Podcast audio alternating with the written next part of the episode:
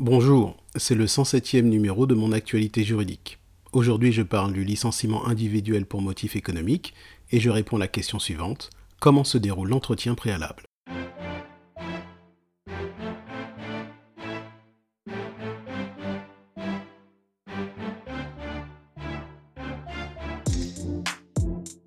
Comme je l'ai indiqué dans les flash briefings précédents, le licenciement économique d'un salarié ne peut intervenir que lorsque tous les efforts de formation et d'adaptation ont été réalisés et que le reclassement du salarié ne peut être opéré sur des emplois disponibles situés sur le territoire national de l'entreprise ou les autres entreprises du groupe auxquelles l'entreprise fait partie.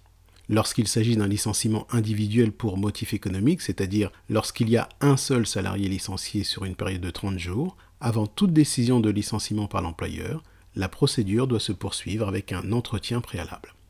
Le salarié est convoqué à cet entretien soit par lettre recommandée ou par une lettre remise en main propre contre décharge. La lettre mentionne l'objet de l'entretien, c'est-à-dire le projet de licenciement, cet objet devant être énoncé clairement et sans équivoque.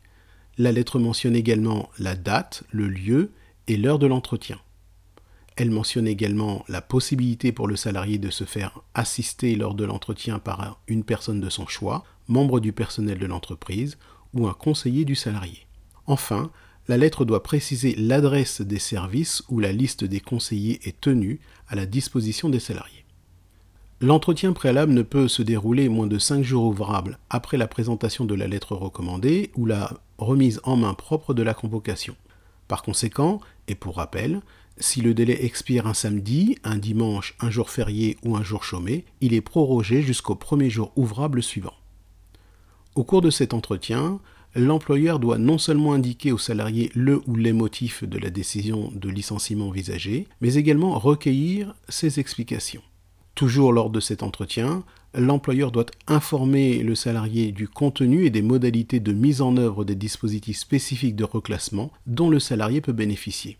Il s'agit d'un contrat de sécurisation professionnelle si l'entreprise compte moins de 1000 salariés ou d'un congé de reclassement si l'entreprise compte au moins 1000 salariés. Nous verrons ces deux dispositifs dans de prochains flash briefings. Pour l'heure, c'est la fin du flash briefing de ce jour.